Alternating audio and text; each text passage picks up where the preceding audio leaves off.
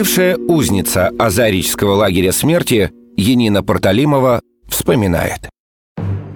Азарический лагерь смерти, а вернее целый комплекс лагерей, находились на территории Полесской области. Узников лагеря освобождала 65-я армия генерал-лейтенанта Павла Батова. За два дня операции 18-19 марта 1944 года было освобождено 34 110 человек.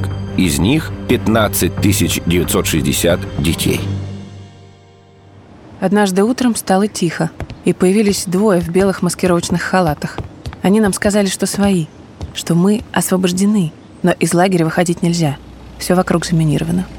На рассвете приехали машины, телеги, и после санитарной обработки нас поместили по деревням.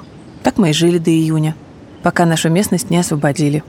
Когда мы в нашу деревню пришли, там вообще ничего не было. Немцы разбирали и жгли хаты, чтобы топить.